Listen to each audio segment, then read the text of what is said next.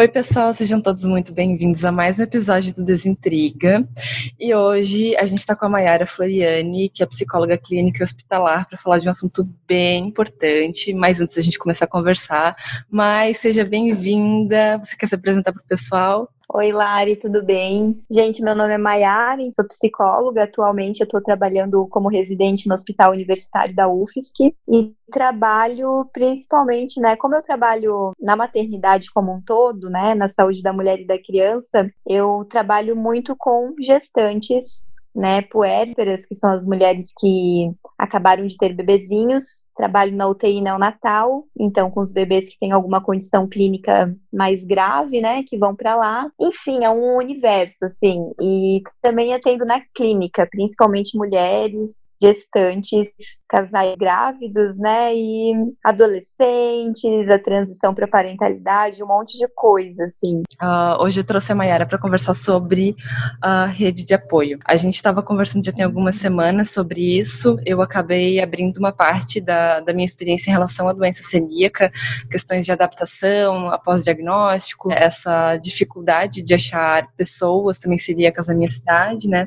Então hoje a gente vai falar sobre rede de apoio, desmistificar algumas coisas bem importantes, que a Mayara tem algumas coisas bem importantes para trazer para cá. É, mas antes da gente começar, quando eu fui diagnosticada com a doença celíaca em janeiro ali, de 2018, é, eu acho que todo mundo que foi diagnosticado, conhece alguém que foi diagnosticado com ADC, é, escuta esse relato de é, parece que acontece um chacoalhão na árvore da vida, é, é, um divisor de águas. Tem pessoas e amigos que vão entender essa condição, ela vai mergulhar junto contigo para estudar sobre isso, se informar sobre todos os detalhes de, da doença celíaca, sobre a contaminação cruzada, vão abraçar a causa contigo, vão procurar restaurantes sem glúten é, para ir contigo e assim por diante. Então vão tomar todos os cuidados, vão se informar, vão tirar as dúvidas contigo. Mas ao mesmo tempo vai ter uma, uma quantidade verdade, uma, uma parcela de pessoas na vida, tanto amigos quanto familiares, que às vezes vai ter um pouco mais de dificuldade de entender sobre isso e às vezes não vai reagir tão bem. Tem gente que acha que é besteira, que é frescura, que é mimimi, né? E aí acontece realmente é, esse, esse momento de alguns amigos continuam contigo nessa jornada e alguns é, acabam, a, as relações acabam por ali. Uh, isso acabou acontecendo comigo também em vários aspectos, tanto nas minhas amizades quanto com, a, com alguns familiares que também acabaram não compreendendo muito bem sobre isso. Mas no início também, eu acabei não tendo essa experiência de viver dentro de uma casa, com uma família, ter que cu cuidar com os utensílios de cozinha. Eu acabei optando por sair de casa, ficou um pouco mais fácil para mim. Estava numa idade que eu já queria um pouco mais minha, minha independência e sair de casa se tornou tudo muito mais fácil, né? Mas aconteceu isso, de algumas amigas não aceitavam muito bem a situação, pararam de me convidar para alguns aniversários, alguns eventos, e outras amigas abraçaram a causa e a gente foi em frente, né? E aconteceu também com contatinhos, com relações, com família e assim por diante. É, depois de um ano de diagnóstico, eu senti falta, porque assim, as minhas amigas, elas foram, assim, as que permaneceram nisso comigo foram, foram surpreendentemente fodas, assim, elas foram maravilhosas. Pesquisar tudo junto comigo, de é, é Páscoa, compra um chocolatinho sem glúten, pesquisa a marca, vai atrás, liga para a marca, pergunta se é seguro para celíacos. Mas eu senti uma necessidade, depois de um ano de, diagnóstico, de diagnóstico, de trocar umas figurinhas com outros celíacos, né? De literalmente atrás de uma rede de apoio, entre aspas, assim, né? Mas eu acho que, acho que se encaixa, né? E eu senti uma necessidade de trocar figurinhas com outras pessoas que tivessem a mesma condição. Eu não tinha ninguém, não conhecia ninguém ainda em Blumenau que fosse celíaco. A, a pessoa mais próxima era minha prima, que ela tem sensibilidade ao glúten, e eu tirava algumas dúvidas com ela. Então, o que eu fiz foi jogar no Instagram e pedir assim, galera, quem conhece pessoas celíacas de Blumenau, por favor, me indiquem essas pessoas, me passem o perfil dessas pessoas, porque eu preciso muito trocar uma ideia. E ali eu acabei é, conhecendo um outro rapaz, que era amigo de um amigo meu, a gente ficou super amigos, e a gente montou um grupo no WhatsApp dos celíacos de Blumenau. A gente começou a colocar os primos do, e os amigos do Tiago, que é o nome dele, né? Uh, as outras pessoas que são celíacas e celíacos que ele conhecia, e aos poucos esse grupo ele foi aumentando, porque entrava fulana, que indicava fulano, que indicava não sei quem, que daí lembrava, que não sei o quê, e assim começou uma rede super grande a gente começou com cinco pessoas, que era eu, o Thiago, uma prima dele, que também é celíaca, e aos poucos foi, foi crescendo o nosso grupo e hoje a gente tem quase 30 pessoas trocando figurinha, assim, diariamente. E é muita informação, fez muita diferença, assim, né? As minhas amigas, assim, maravilhosas, eu empodero elas infinitamente, principalmente pela empatia e o cuidado delas em relação à minha vivência, né, em relação a essa condição. Mas esse grupo, ele fez bastante diferença para mim, porque tem muita coisa que a gente acaba descobrindo, né? É, um ajuda o outro porque entende, alguns sintomas são semelhantes, algumas dificuldades também, então a gente acaba se ajudando. Mas uh, o, o, principal, assim, quando fui falar com a Mayara, era sobre isso, do tipo, como que foi essa experiência para mim de, nossa, que necessidade de ter um grupo de apoio. E eu falei para ela, vamos, vamos falar sobre isso, e aí a Mayara falou, mas é, grupo de apoio, ele é um pouquinho mais abrangente. É importante a gente entender o que é rede de apoio, mas ela é muito mais aprofundada, né? É, porque a Lari, quando ela dividiu essa história comigo, né, e ela foi falando dessa necessidade de, de uma rede de apoio, eu falei para ela: você estava procurando especificamente um tipo de rede de apoio, muito mais voltado para um apoio emocional, às vezes até uma companhia social, né, uma pessoa que já é, pudesse te acompanhar e que não teria tanta preocupação de, ah, hoje eu vou ter que comer sem glúten, é uma pessoa que adora glúten, né? Então, assim, não sei, ela foi me falando e eu fui pensando, ela foi querendo especificamente um tipo de, de rede de apoio. E eu queria conversar um pouquinho com vocês, né, para explicar então o que, que é rede de apoio, né? A rede de apoio ela não necessariamente vai, vai ser o seu amigo, né? Será o seu amigo, será é, aquela pessoa que você convive. Uma rede de apoio ela é muito maior que isso. Ela é uma pessoa que te presta alguma assistência de alguma forma, né? E aí eu queria falar um pouquinho para vocês aonde que a gente pode encontrar essas redes de apoio para além do que a gente está acostumado, né? Então, a gente consegue encontrar essas redes de apoio, claro, nas amizades e na família, que é onde a gente costuma mais procurar, mas a gente também consegue achar nas relações de trabalho ou de estudo, né? Às vezes é aquele nosso colega que trabalha com a gente que traz uma marmitinha, né? Olha só que legal, encontrei em tal lugar essa marmita e dizia que não tinha glúten, lembrei de você. Ou às vezes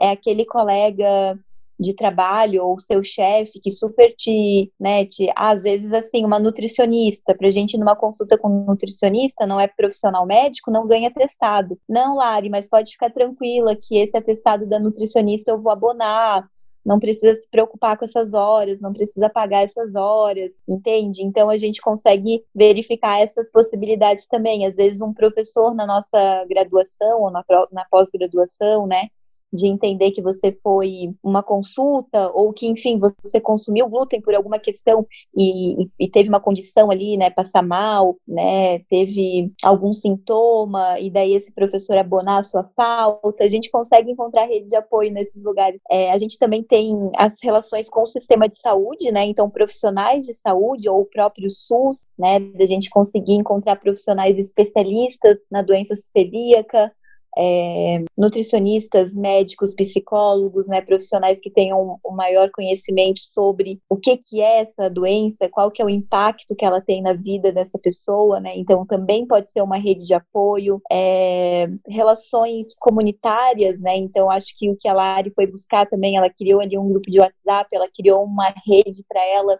uma comunidade, né? Então ali também pode ser uma rede de apoio. E a gente tem os níveis de intimidade então dessa rede de apoio, né? Essas redes elas podem ser de uma relação mais íntima, então é aquele grupo significante da sua vida que você troca muita experiência, que você convive com bastante constância, ou elas são relações sociais, né, que você tem um contato pessoal, que você vê esporadicamente, mas que quando você vê é uma relação importante, significativa para você, ou aquela aquele conhecido assim, que são umas relações mais distantes, que você vê de vez em quando, né? Mas que quando você vê também é, se torna alguém importante para você. Então, acho que isso é muito importante a gente ressaltar, aonde que a gente pode encontrar essas redes, né? Que não são apenas familiares e de amizade, a gente pode explorar outros lugares e também os níveis de intimidade, né, que essa relação pode ter. Você não precisa encontrar uma rede de apoio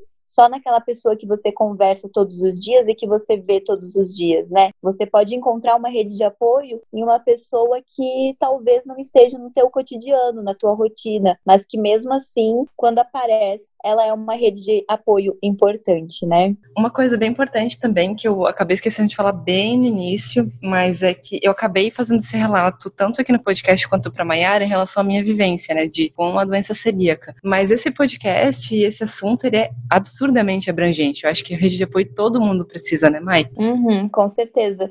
É uma coisa que ali na, na maternidade a gente trabalha muito da mulher no puerpério, né? O que, que é essa rede de apoio? Às vezes é a mãe que vem lavar a louça e lavar roupa para ela, para ela poder ficar com o bebê. Às vezes é uma amiga que traz o jantar, porque a mulher não está conseguindo fazer o jantar e o marido ele está exausto também, porque está trabalhando fora, né? A nossa licença paternidade para homens aqui é chega a ser ridícula, são cinco dias, né? Então para o homem nossa. também é difícil trabalhar fora, vir para casa, ajudar a, a limpar a casa, auxiliar a mulher nos cuidados com o bebê. Então, o que, que, é uma rede de apoio para essa mulher, né? A gente pode pensar em rede de apoio em diferentes contextos, né? O que que aquela pessoa necessita e aí entender como que a gente pode formar essa rede de apoio, porque a gente forma uma rede de apoio, ela não vem de graça, ela não vem sozinha, né? Acho que isso é importante a gente pensar também. É, e é válido para todas as realidades, né? Sendo, é, no meu caso, doença celíaca, que eu senti uma necessidade em buscar uma rede de apoio, uh, seja alguém com uhum. depressão, transtorno de ansiedade, ataque de pânico,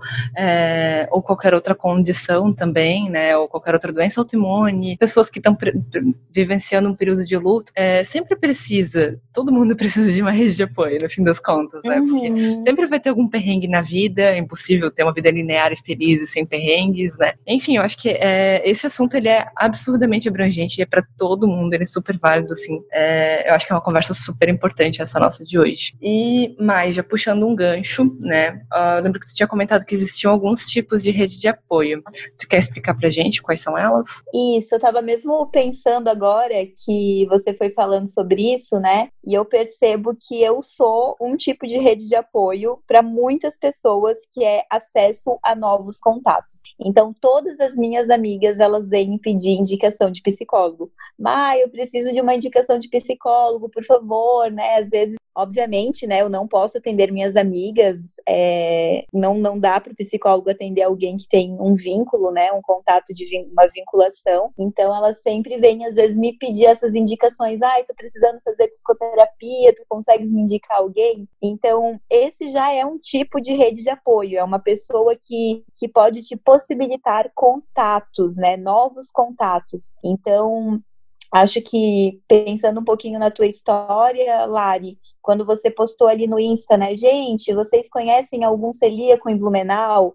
Né? E aí essa pessoa que foi te indicar, ela ela se tornou uma rede de apoio ali para você, se tornando aquela pessoa que te passou o contato do é Thiago, o nome daquele seu amigo? O primeiro celíaco indicado foi o Thiago. Isso, então, o Thiago, né? Então o primeiro que foi ali foi o Tiago. E aquela pessoa que te indicou o Tiago, ela se tornou uma rede de apoio como um acesso a novos contatos, né? Então, às vezes é uma pessoa que vai te passar um profissional que ela respeita e que ela acha que é uma pessoa, um profissional de qualidade para te atender, né? Então, esse é um tipo de, de rede de apoio. Outro tipo de rede de apoio é o que a gente chama de guia cognitivo e de conselhos, né? É, a Lari estava falando um pouquinho comigo que ela tem uma conhecida, né, que ela tem intolerância a glúten. Então, ela não é uma pessoa que se encaixa ali na doença celíaca, mas ao mesmo tempo ela, ela tem algumas restrições com o glúten, né? E daí a Lari estava me contando que ela trocava bastante figurinha com ela, de, de perguntar algumas questões, de como que ela lidava, né? Então, a Lari tornou essa pessoa uma rede de apoio voltada para esse tipo, né? Um guia cognitivo e de conselhos, uma pessoa que que vai trazer um pouco da experiência dela, vai falar um pouquinho sobre o que que ela fez em determinadas situações, né? Esse é outro tipo de rede de apoio. Uma outra rede de apoio muito importante que às vezes a gente esquece, né, é a ajuda material e de serviço. Então, às vezes a pessoa ela não consegue te, te apoiar de outro jeito, né? Dando conselhos, às vezes sendo aquela pessoa que sai com você para ir jantar num restaurante sem glúten, porque ela não se vê fazendo isso, né? Ela, nossa, eu adoro comer uma, uma macarronada, eu amo comer sushi, eu amo comer, sei lá, um monte de coisa que tem glúten. Bah, eu não consigo, Lari, te acompanhar num jantar. Mas olha só, eu consigo te ajudar com um jogo de panelas. Eu sei que tem, como que você falou, Lari, infecção cruzada? É, a contaminação cruzada.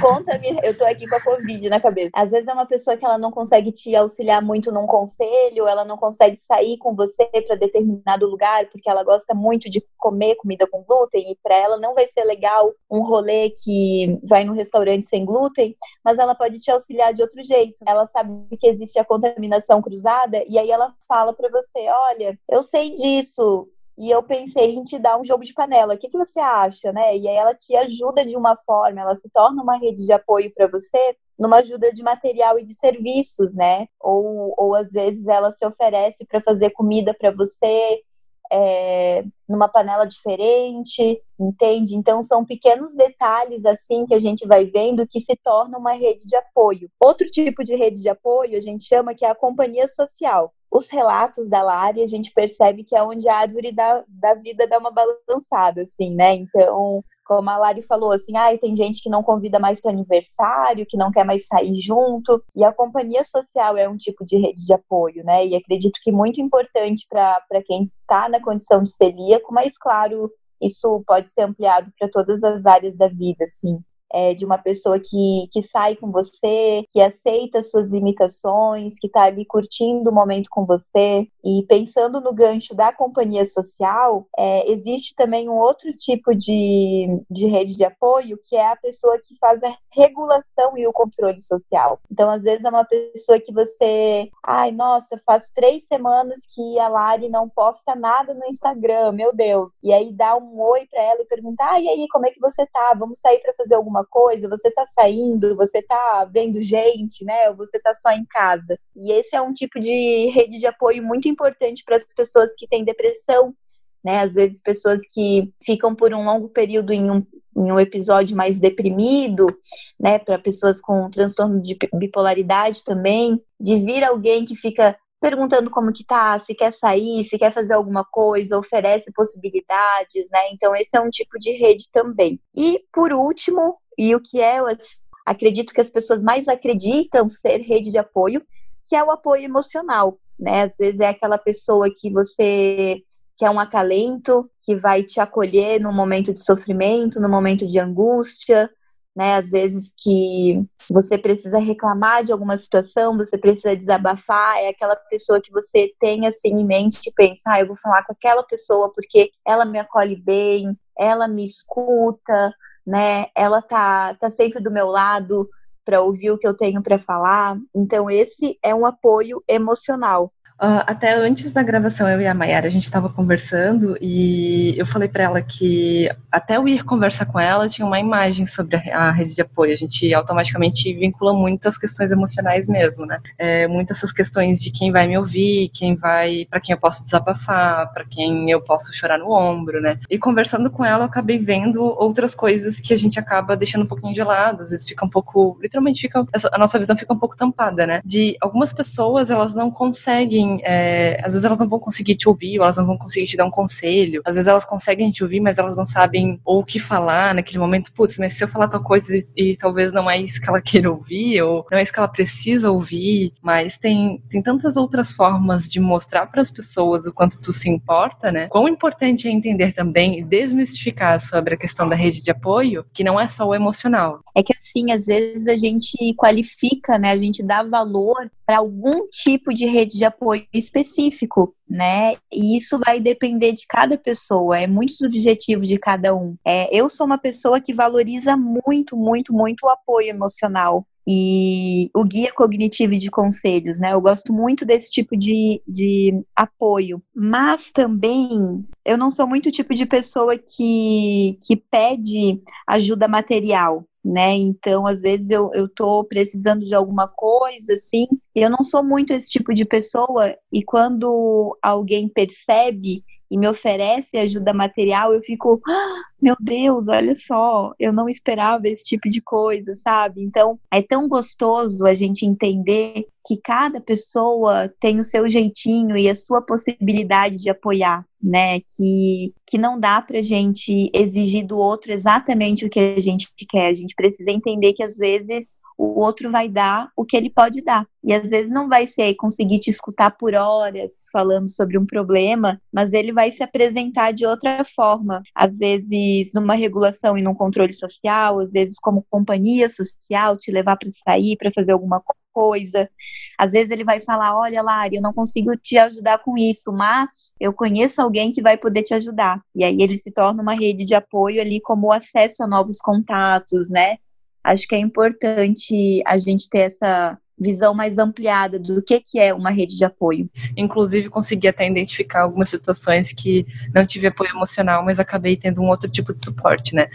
É, eu tive uma amiga minha de muitos anos que, quando fui diagnosticada, a gente saiu para tomar um suco. Na verdade, a gente saiu para tomar um açaí, mas eu, chegando no local, eu falei: olha, sabe que eu não vou poder tomar um açaí aqui e tal, porque tem, assim, vários riscos de contaminação, né? Uh, cruzada por uhum. questões de glúten e não é um ambiente tão seguro. Então eu vou pegar alguma coisa enlatada, né? Tipo uma coca, algum refrigerante ou até mesmo uma água, né? E ela ficou um pouco assim impactada naquele momento, porque foi a primeira vez que a gente saiu após o diagnóstico. E uhum. ela ficou, tá, mas como assim? Você não sabe? Como assim? E ela foi uma pessoa que acabou é, ela teve muita dificuldade para me chamar para outras coisas, né? Para aniversários, para rolês, para a gente sair para comer, para conversar.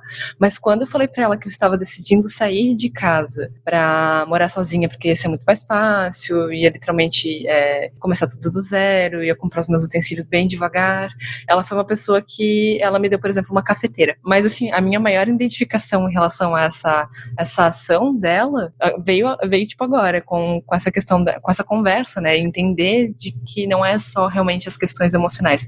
Eu não vou ter um suporte dela em relação a isso. Não é uma pessoa que eu posso uhum. ligar chorando e falando, meu Deus, sabe, sei lá, de contaminação cruzada e tô passando muito mal e tal. É, eu vou ter outros amigos que vão servir como esse suporte. Mas ela, de alguma forma, ela, ela me ajudou de alguma forma, sabe? A forma como ela podia. É bem legal e bem importante a gente identificar isso, né? Entender um pouquinho mais e, e conseguir ter essa visão das pessoas também, né? Perfeito, Lari. Eu acho que essa, esse teu exemplo foi cirúrgico, assim, sabe? Foi muito pontual, porque é um pouco disso, assim, você saiu de casa, né? Essa decisão de sair de casa, claro, tem, tem várias outras coisas que provavelmente te motivaram, mas uma delas foi a questão de você querer cozinhar, né, ter o seu ambiente, não ter esse problema de, de a sua mãe utilizar uma panela e depois você usar aquela ali. Isso acontece com, com com várias pessoas, acredito, né, que convivem com outras pessoas que não possuem a, o diagnóstico de doença celíaca. Então, o que que ela pensou? Poxa, ela está se mudando, ela vai ter que comprar mil coisas, ela vai ter que fazer mil coisas, ela está se mudando muito por uma motivação, né, de querer morar sozinha, de poder ter um maior controle sobre a sua alimentação. O que que eu posso fazer agora? Ela deu ali uma ajuda material, né? Acho que isso é, é bem importante de conseguir reconhecer. Outra coisa que eu e a Lari, a gente viu conversando em off também, né, é dessa importância de compreender o que, que é uma rede de apoio e, e fazer um mapeamento. E isso é uma coisa que a gente faz muito na clínica, né, na psicoterapia, assim, quando uma pessoa, não sei se você que está ouvindo já passou por isso, assim, mas aquela sensação de, ai meu Deus, eu estou sozinha no mundo, ninguém me entende, ninguém consegue me ajudar, eu não tenho ninguém nesse mundo. É uma sensação perpassa muitas condições, tá? Então, assim, não é só para quem tem é, a doença celíaca, não é só para quem tem depressão, não é só para uma mulher no pós-parto. Isso acontece com várias pessoas, né? Uma pessoa comum, como eu, como a Lari, como você, como todos no, né, nessa existência. E aí, a gente com, começa a fazer uma, uma atividade que a gente chama de mapeamento de rede de apoio. E através de várias perguntas, né, de várias intervenções ali, a gente vai fazendo aquela pessoa, paciente, cliente, tentar ter uma reflexão sobre as suas relações, né, e sobre qual que é a troca que essa pessoa tem com aquela outra pessoa, né? O que que você tem dessa relação, o que que você dá para essa relação? Isso é muito importante. A gente começa a entender que sozinho, sozinho a gente não tá. Que a gente sempre tem alguém, por mais que essa rede de apoio seja frágil, a gente pode trabalhar para que ela vá melhorando, para que ela vá crescendo, para que ela vá se desenvolvendo, porque algo que é importante a gente saber é que a rede de apoio ela não vem de graça, né? A gente precisa fazer ela acontecer. E é importante entender que a gente também é rede de apoio para o outro, né? É uma via de mão dupla, assim. Então é uma reflexão muito importante que a gente faz na psicoterapia. E o legal, o, o, legal do que você falou agora é a gente falando sobre rede de apoio, rede de apoio, rede de apoio, e eu identificando as questões também da minha vivência. Acho que quem está ouvindo provavelmente acabou fazendo esse mapeamento assim mental, né? Com, com quem eu conto, quais são os meus amigos que estão é, são apoio emocional, os outros que é, me ajudaram de forma material ou de outra forma, sabe? Uhum. É, e eu, eu literalmente assim eu acabei esquecendo também que a gente acaba sendo rede de apoio, né? e Exato Exatamente. Modo reflexão, assim, qual rede de apoio que eu sou. qual, qual o tipo, né? Lari, eu aposto que você provavelmente deve ser todas elas para pessoas diferentes, né? A gente tem um pouquinho disso, assim, pessoas que a gente consegue acolher mais, que a gente tem mais intimidade, outras que a gente pensa, ai, com essa amiga aqui eu não vou gastar meu dinheiro, mas com aquela lá eu gasto, entende? A gente tem esse, esse nosso jeitinho e ele se encaixando em, em vários lugares, assim, com pessoas diferentes. E se alguém também precisar, é, ou tá com dificuldade de mapear uma rede de apoio, ou se tá com dificuldade de alguma coisa, de, por exemplo, uh, voltando à, à, história que eu contei lá no início do podcast, né?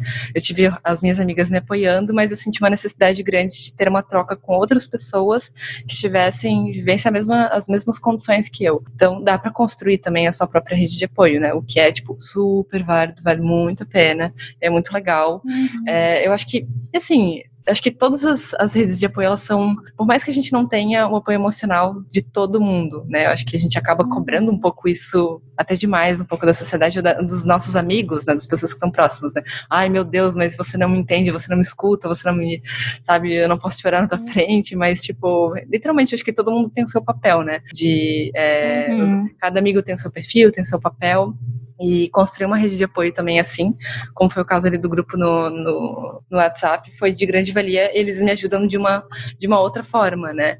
Uh, eu não tenho, não, não desenvolvi uma amizade com eles, mas eu tenho um suporte muito grande com eles, né? Tem outros grupos, inúmeros grupos também no Facebook de, de doença celíaca, Santa Catarina, nível Brasil, cada estado também tem um grupo diferente, né? Uh, a troca de figurinhas ali de experiências, indicações é bem grande, é super válido, é, é, mas uh, as outras pessoas também, tipo, nossa, todos eles têm um papel muito importante. Muito importante, né?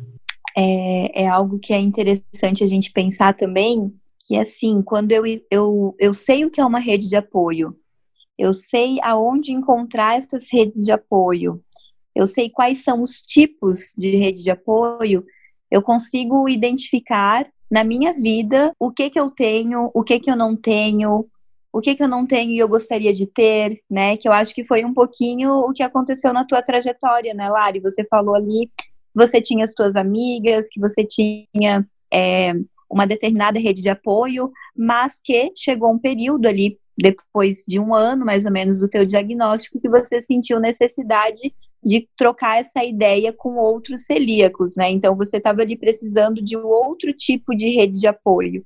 E aí você foi atrás de criar isso, né? Então acho que a gente trabalha muito isso em psicoterapia também, de o que que eu tenho, o que que eu estou sentindo falta, por que que eu estou sentindo falta disso. É, se eu estou sentindo falta disso, eu consigo achar em algo que eu já tenho, ou eu tenho que buscar novos caminhos, né? Então, é muito importante a gente ter conhecimento, a gente ter autoconhecimento também, né?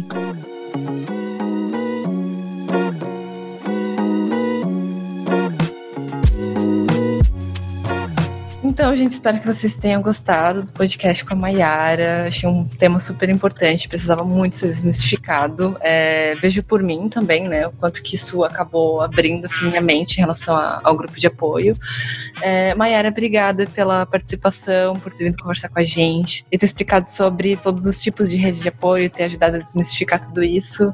Ah, imagina, eu que agradeço o convite. Eu fico muito feliz de, de ser convidada, assim, porque acho que a psicologia ela ainda é vista muito a psicologia clínica, né? Aquela pessoa que tá o psicólogo e o paciente ou o cliente e na verdade, a gente pode atuar de diversas formas, né? A psicoeducação, a educação em saúde, ela também é muito importante. E eu adoro ter essas participações porque, de alguma forma, contribui para o desenvolvimento e para o autoconhecimento das outras pessoas, né? Eu gosto muito de, de consumir esse tipo de, de informação e de conteúdo, né? E fico muito feliz quando eu sou convidada para participar também. E, ah, obrigada, Mai, obrigada mesmo. Pessoal, a gente vai ficando por aqui e até a próxima.